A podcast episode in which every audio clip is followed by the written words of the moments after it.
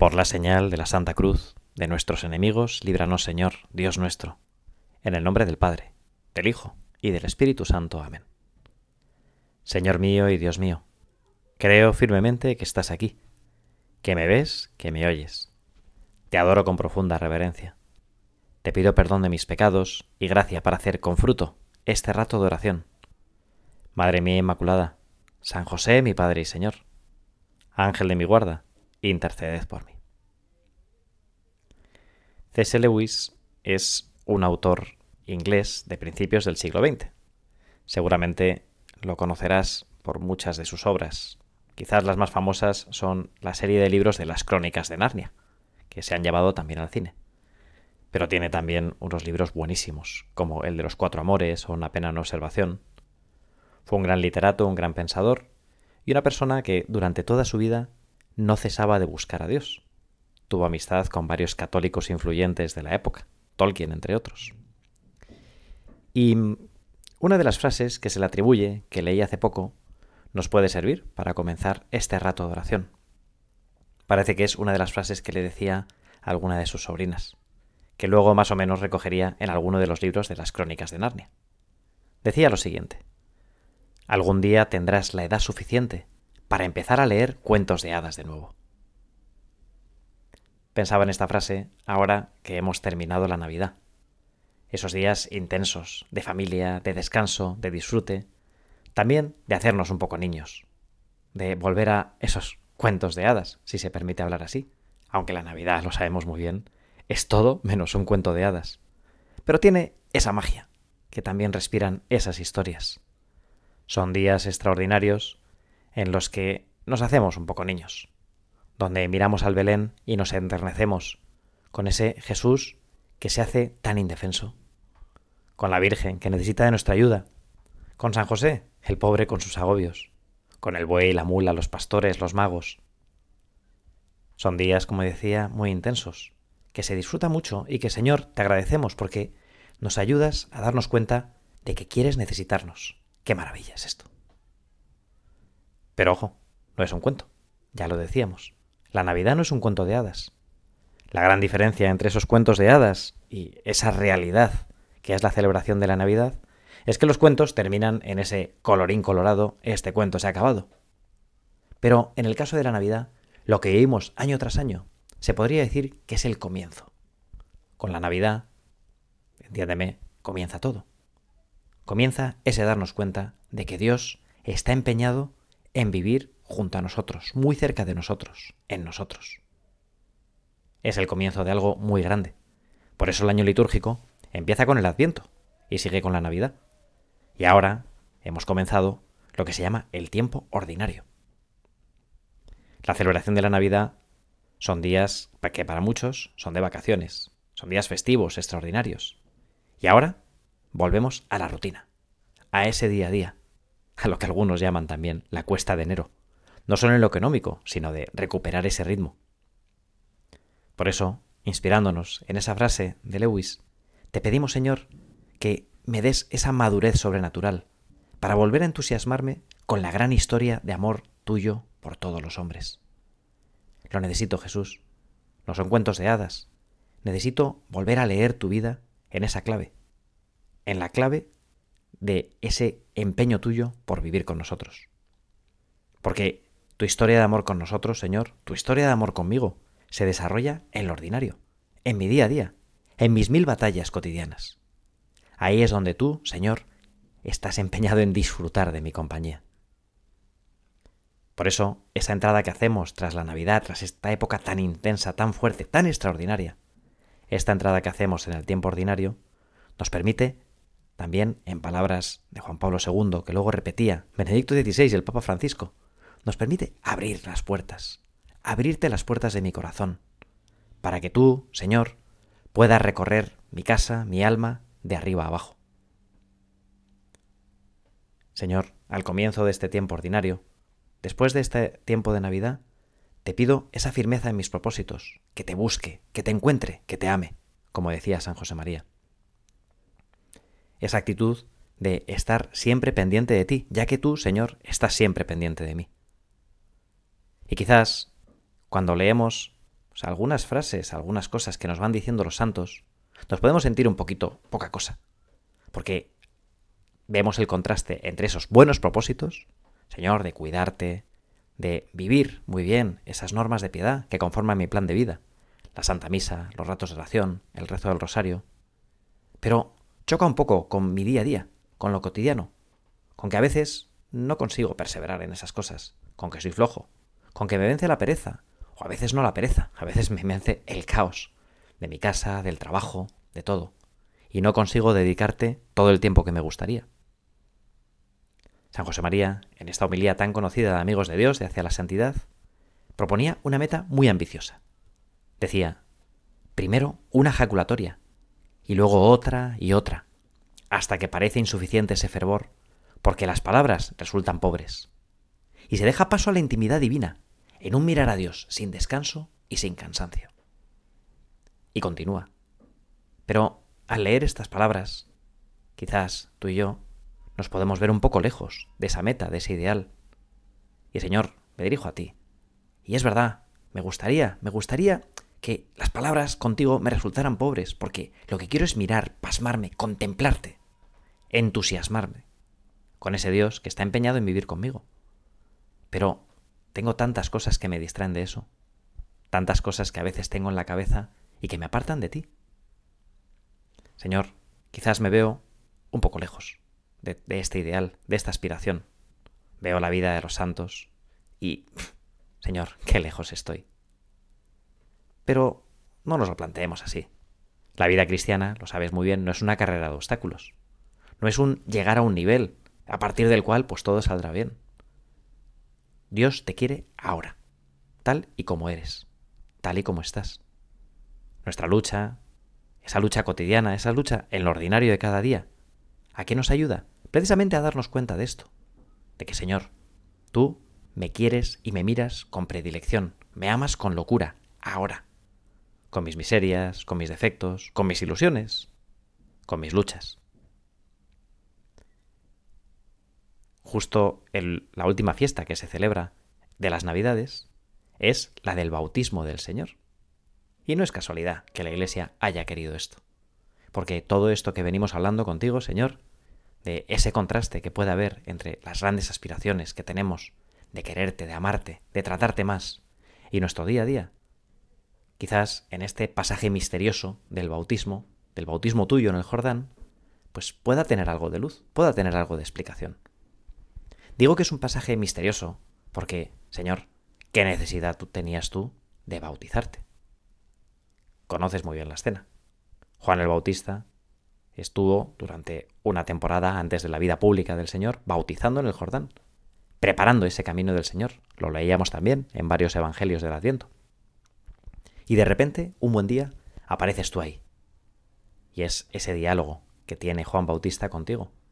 Y esa escena tan misteriosa y a la vez tan llena de luz.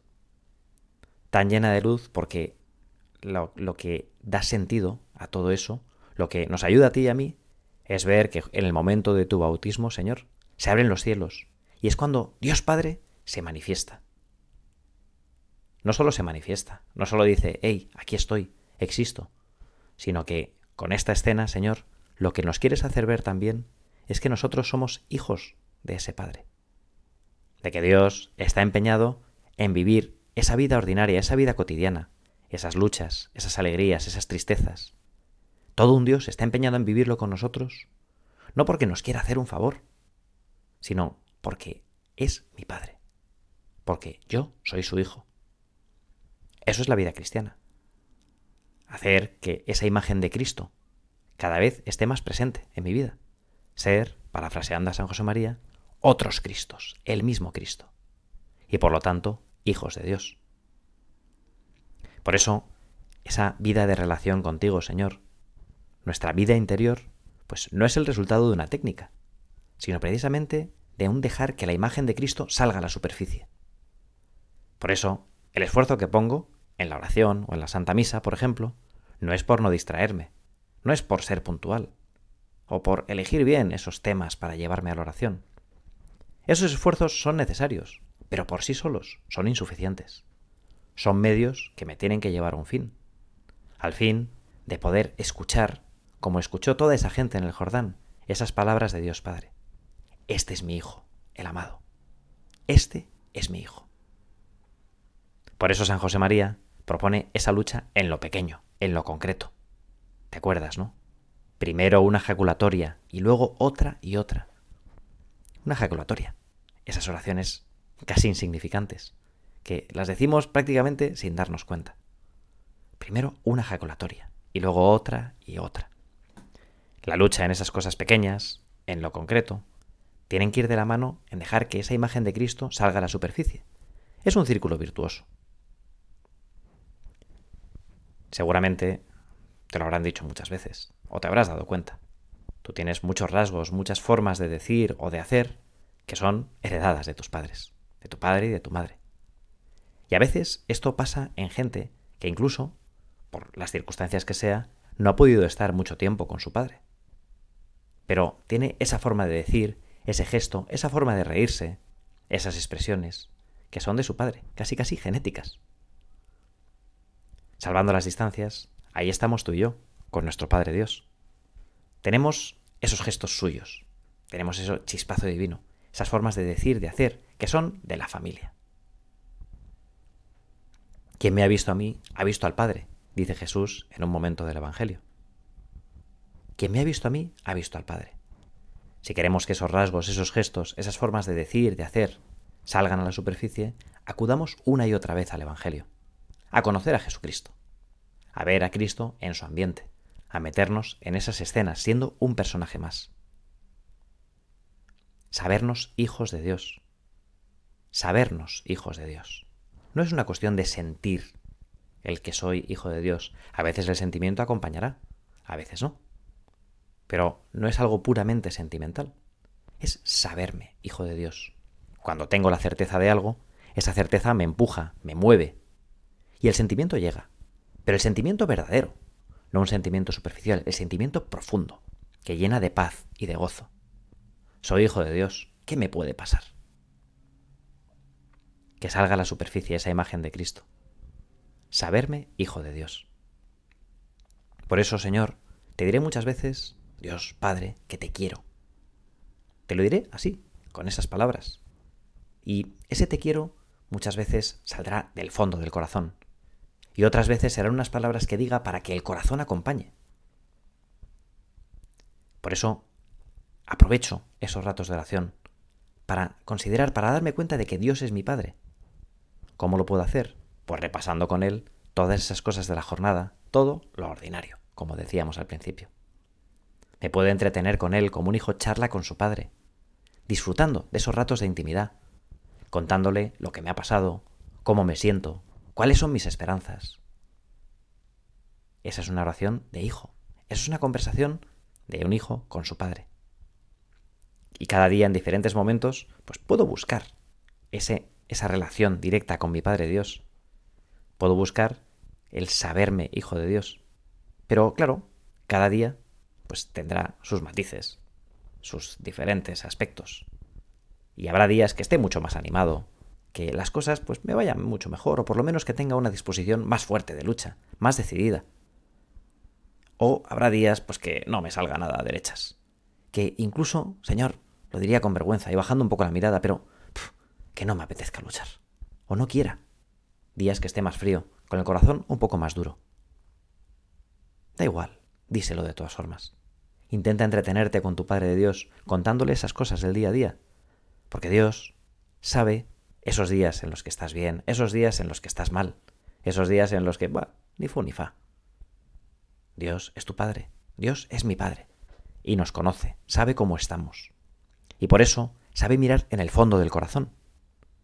A veces nosotros valoramos esos ratos de oración, esas conversaciones con nuestro Padre Dios, o el cómo hemos estado en esta misa, en esa misa, precisamente así, precisamente diciendo, bueno, me ha salido bien, he sacado muchos propósitos, he conseguido no distraerme mucho.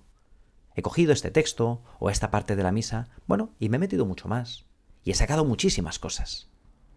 O a veces tendremos la sensación de haber hecho un paripé. Dios lo sabe. Y quizás valora mucho más el esfuerzo de esos días en los que estabas más frío, en los que el corazón no acompañaba. porque Dios es Padre y sabe cómo estás. Por eso, ¿cómo agradece un encogimiento de hombros tuyo? Cuando al final de esos ratos de oración o de esa Santa Misa donde has estado con la cabeza en cualquier sitio menos en rezar. Y, te, y le dices, Señor, ya me conoces, perdóname. Y terminas tu rato de oración. Qué buen rato de oración entonces. Ese encogimiento de hombros ha dado sentido a todo lo demás. Es ese decirle, con palabras de San Pedro, Señor, tú lo sabes todo, tú sabes que te quiero. Y a veces lo puedes completar un poquito, ¿no?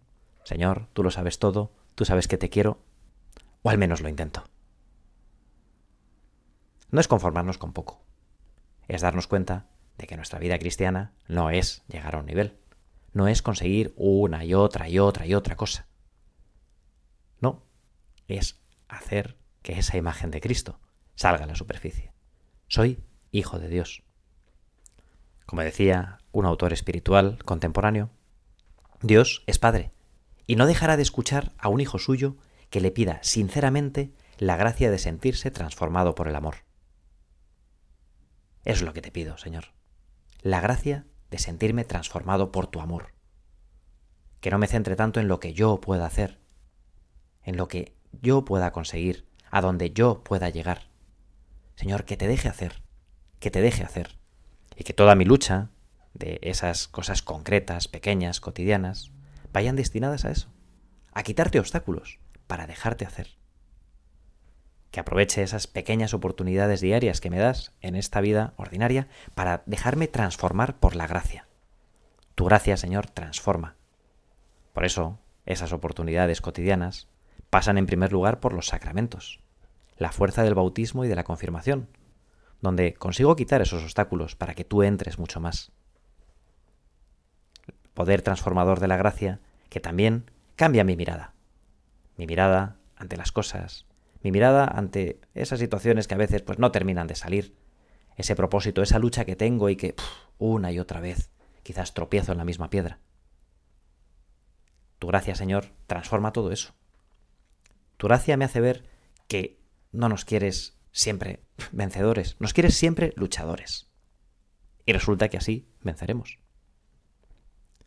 Por eso también, a la hora de hacer ese examen, ese examen de conciencia diario que probablemente intentarás hacer, pues no te quedes simplemente en lo que haces bien, lo que haces mal. Te lo pido yo también, Señor, que no me quede simplemente pues en ir haciendo una especie de check, ¿no? Esto sí, esto no, esto va, esto no sé qué. Sino que lo haga contigo. Señor, esto no me ha salido. Esto, Jesús, la verdad es que he estado un poquito más cutre. O esto de aquí. ¿Cómo cambia, verdad? Cuando es un monólogo interior. O cuando busco tu complicidad. Busco la complicidad de ese padre que está deseando pasar tantos y tantos momentos conmigo.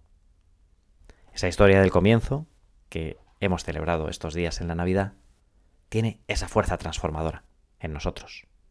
Después de todos esos sucesos extraordinarios de Belén y de esa huida a Egipto, llega esos 30 años de vida oculta. De vida normal, cotidiana, de días iguales uno a otro, pero que están llenos de luz, porque nos ayudan a ver cómo todo un Dios está empeñado en compartir nuestras cosas de cada día, en sufrir con nosotros, en reírse con nosotros, en disfrutar de esas pequeñas cosas. Y todo esto, como siempre, pues lo hacemos de la mano de nuestra Madre, Santa María. Madre nuestra, te pedimos que nos dejemos transformar por la gracia, que sepamos ir a Jesús a través de ti, para que Jesús nos lleve a nuestro Padre Dios, que nos sepamos y nos sintamos hijos de un Padre que quiere siempre lo mejor para nosotros. Que no sea simplemente un traje que nos pongamos, sino que realmente sea algo que salga de lo más profundo de nuestro ser. Ese saberme y sentirme hijo de Dios. Te doy gracias, Dios mío, por los buenos propósitos, afectos e inspiraciones que me has comunicado en esta meditación. Te pido ayuda para ponerlos por obra. Madre mía Inmaculada, San José, mi Padre y Señor Ángel de mi guarda, interceded por mí.